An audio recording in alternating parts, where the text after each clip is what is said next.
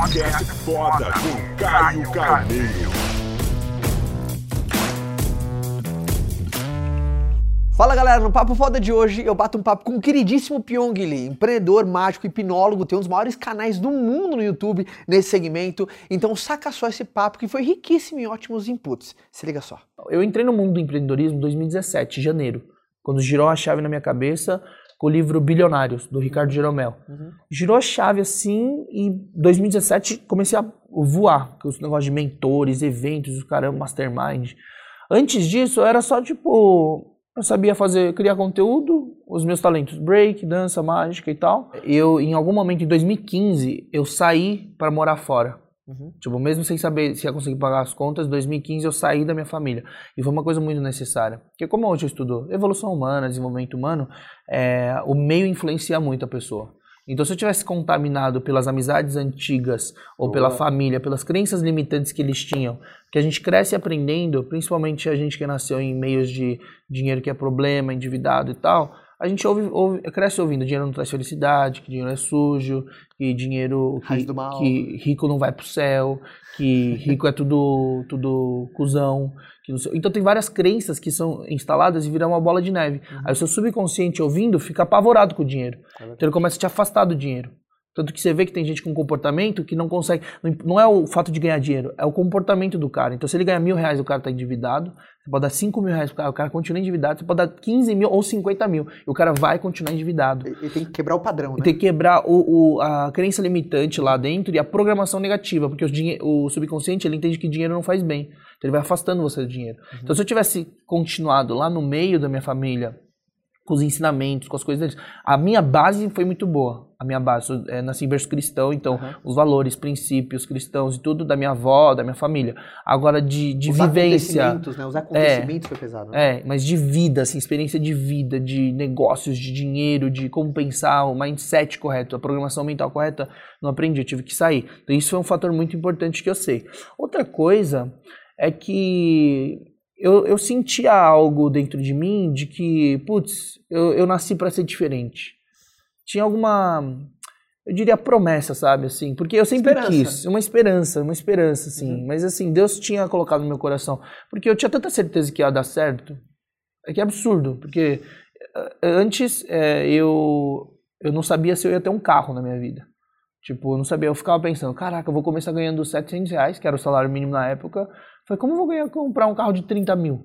Eu falei, que absurdo, não tem como. Como é que as pessoas compram um carro? Eu não sabia que existia parcelamentos, caramba tal. Mas eu nunca, eu nunca achei que ia ter um carro. Só que eu tinha certeza que ia dar certo. E uma coisa que eu ficava inconformado era assim, ó. É, que eu me questionava constantemente. Cara, não tem como a vida ser uma merda dessa. Tipo, não tem como a vida, a vida ser só isso. Boa. Falei, eu, eu sei que tem que ser, tem como ser diferente. Uhum. Eu não sei como ainda, mas eu vou descobrir. Mas minha família foi contra. Eu apanhei quando eu falei que ia ser mágico profissional, apanhei, rasgaram meus baralhos. Então eu era visto realmente como uma ovelha negra, não da comunidade, da minha família mesmo. Uhum. Tipo, um irmão mais velho. Já perdeu pai, mãe, família toda fodida, esperança da família. Aí, em vez de estudar, aí fica fazendo mágica. Aí depois vem e fala, vou fazer videozinho pra internet. Numa época que ninguém tinha 3, 4 youtubers grandes e ninguém ganhava dinheiro com isso. Aí eu falei, vou fazer vídeo pra internet. Aí falei, ó, que vagabundo, de novo com a, com a historinha. Aí depois eu entrei, aí eu saí do YouTube, saí de casa, aí a hipnose não foi uma coisa que eu fui lá falar. A hipnose foi uma coisa que aconteceu depois que eu fui ah, é? descobrindo. É, então eu já não estava em contato com a minha família tanto. Não que eu tenha me afastado por uma. Ai, quero fugir deles. Não. Eu amo muito eles, eu honro eles e quero dar o melhor para eles. Porém, eu não poderia ficar perto para eu não ter se conta... Eh, ser contaminado por essa programação negativa. Então era isso, é inconformado o tempo inteiro. Pra quem não sabe o que é hipnose, porque a gente acha que hipnose é o. É. é o que, que é hipnose? Cara, hipnose é assim. Hipnose, hoje, eles não chamam de ciência, porém é comprovado cientificamente. A hipnose é uma ferramenta uhum. para acessar o subconsciente. A forma mais eficiente de acessar o subconsciente hoje é a hipnose. Tá. A hipnose ela acontece de forma natural no dia a dia com todas as pessoas. Então, seja uma propaganda, seja num filme, num momento que você está concentrado, ultra focado em algo. Uhum. Então, é uma coisa natural. Porém, existem passo a passo, em uma engenharia toda da hipnose, que, eu, que é o que eu ensino hoje no Instituto, que para você poder acessar o subconsciente de forma controlada, do tipo dar um controle para isso, dar um direcionamento, um foco e reprogramar a mente com crenças limitantes, com programação com transtorno psicossomático, então uma gagueira, compulsão alimentar, depressão, ansiedade, síndrome do pânico, tudo isso que as pessoas sofrem hoje é ultra tratável de uma forma rápida. 95, 98% dos casos. Porque eu falo, não é que a gente fala que toda depressão é tratável só com hipnose. Tem toda uma questão química também, existem mais de 10 tipos de depressão. Então tem a questão química, tem disfunção fisiológica, tem a questão da alimentação, intoxicação, infecção, inflamação. Então é um conjunto de fatores. Porém, eu vejo que a mais importante é a questão mental, porque o subconsciente ele vai aprendendo e aprendeu as coisas de forma errada. Ele está protegendo a gente. Então olha que louco. É, o vício de cigarro é uma proteção. O, a depressão é uma proteção subconsciente. O, o síndrome do pânico, fobia social, fobia de altura, tudo isso é para proteger a gente. Só que o subconsciente foi ensinado errado. Uhum. A hipnose hoje é a, é a maior ferramenta de acesso ao subconsciente, para poder transformar o que você quiser lá dentro. E, e, é uma coisa que, independentemente se é um. Uh, hoje, é, é, sabe, é, é, o teu negócio, é o que você gosta de ensinar. Tem gente que acha que, porque quando eu falo hipnose, acha que é muito difícil, é só para poucos. Ah, não, é. E hoje, uma das suas, das suas, da, da, sua função é disseminar realmente. É isso. Né? Além de disseminar o tema hipnose, que foi feito de uma forma mais divertida e ampla com entretenimento, uhum. é, hoje é focado, na verdade a hipnose sempre foi focada na hipnoterapia, na hipnose como uma ferramenta de desenvolvimento próprio. Então existe auto-hipnose. As pessoas perguntam, mas você se hipnotiza? Eu falo, sim, é como se fosse uma meditação. Mas a meditação, ela demora para você chegar. Você fica num labirinto rodando, rodando e rodando. Com a auto-hipnose, você meio que pega uma ponte e você pula direto para dentro do subconsciente e tem um foco ali no, como uhum. sugestão, um objetivo específico. Então, é, nossa missão hoje é ensinar para qualquer pessoa que quer evoluir e quer tratar e ajudar outras pessoas. Então, hoje eu formo hipnoterapeutas. Qual que foi o lance? Postei no vídeo do Celso Portioli, quando eu descobri que existia hipnose, eu falei, ó, quem precisa de ajuda, manda no e-mail aqui, ó.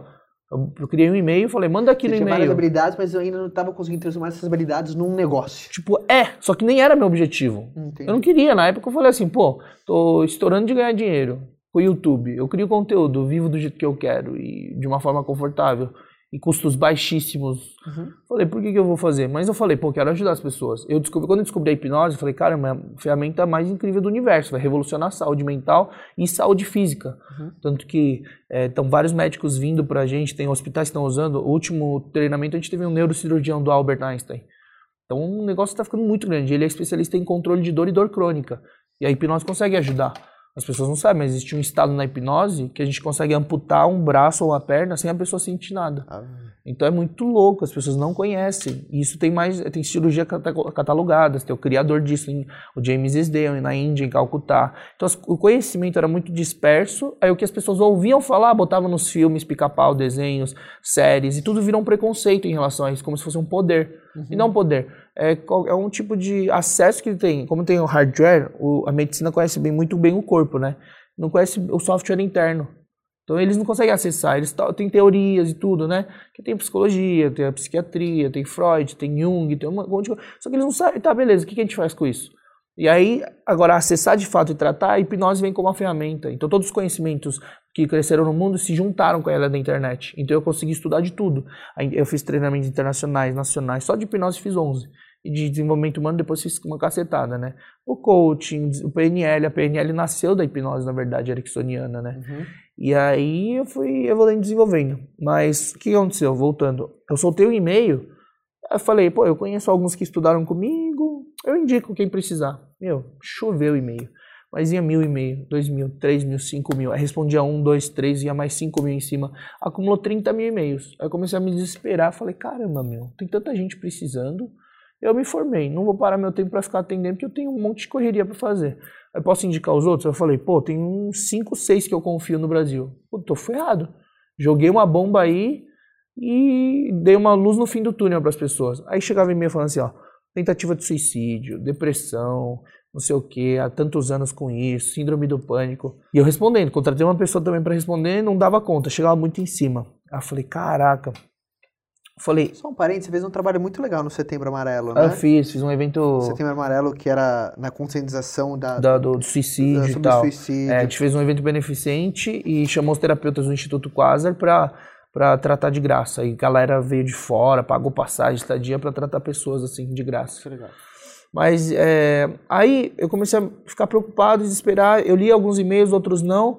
E aí um e-mail girou a chave na minha cabeça, que foi ano passado. Eu fiquei um ano e meio, dois anos pensando e aprendendo. De 2017 para o final de 2018, conheci mentores, conheci a galera das startups, conheci masterminds, grupos, pessoas, empresários, bilionários, milionários. Comecei a estudar mais. Eu falei, cara, mas tem uma forma de automatizar isso e transformar em business. Mas será que é para mim isso? E aí eu falei, putz, mas eu que peguei a hipnose e joguei assim pro Brasil e a responsabilidade tá na minha mão, querendo, as pessoas estão confiando em uhum. mim. E aí chegou um e-mail de uma mãe falando assim: Putz, minha filha tentou suicídio sete vezes, ela tem 22 anos, precisa de uma indicação. E aí demora pra gente responder, porque chega, quer responder uma, chega 20, 30, 15 em cima. Uhum. E aí eu respondi depois de umas, um mês que ela tinha mandado, falei: Putz, mas, mas me fala de onde é para te indicar alguém. E aí eu lembro a resposta dela veio quando eu estava no avião, estava na janela do avião, no fundo do avião, voltando de uma palestra para São Paulo, e ela respondeu falando assim: "Obrigado pela indicação, mas é tarde demais". Aí a menina tinha se matado com 22 anos. Aí eu lembro que lá eu chorei pra caramba no avião, tanto que eu lembro exatamente, né, que tava na janela. E aí Deus tocou no meu coração e falou: olha, enquanto, enquanto mais você demorar para viver teu propósito e, e, tua missão de vida, mais pessoas estão morrendo, estão sofrendo com isso, que é a mesma coisa que seu pai sofreu. Uhum. Então tudo fez sentido ali. Meu pai faleceu por causa da depressão e eu passei por esse processo. O nosso sócio hoje que lançou o movimento Assuma o Controle e fez esse negócio do Não é o Fim, do Setembro Amarelo, fez uma série gratuita também. Ele também passou por suicídio e hoje está bem. Então a gente tem muito forte essa causa, né? O mal do século. Depressão, ansiedade. O Brasil é o primeiro país do mundo com ansiedade e o quinto país com maior número de depressivos. Por que você acha isso? É, cara. Você acha não? Por que, que é? Porque é assim? É, por que você acha cara, que o Brasil não, tá ansioso? Hum, cara, não é nem só o Brasil. O Brasil, na verdade, está em primeiro lugar por causa também do tamanho da população. É. Né, proporcional. Mas o mundo em si, com essa era da, das redes sociais, da tecnologia, é, dessas, tipo, um monte de coisa acontecendo e as pessoas não são ensinadas a, a blindar a mente. Então, é meio que. Eu acho que rola uma alienação total, assim, da maior parte da população. Porque hoje, hoje é, é, o conhecimento, assim, informação é tão acessível que não tem então, filtro entre não, você e aquilo que você vai buscar, né? É, não tem. E isso é, isso é a mágica do negócio da internet. Tem coisas boas e coisas ruins.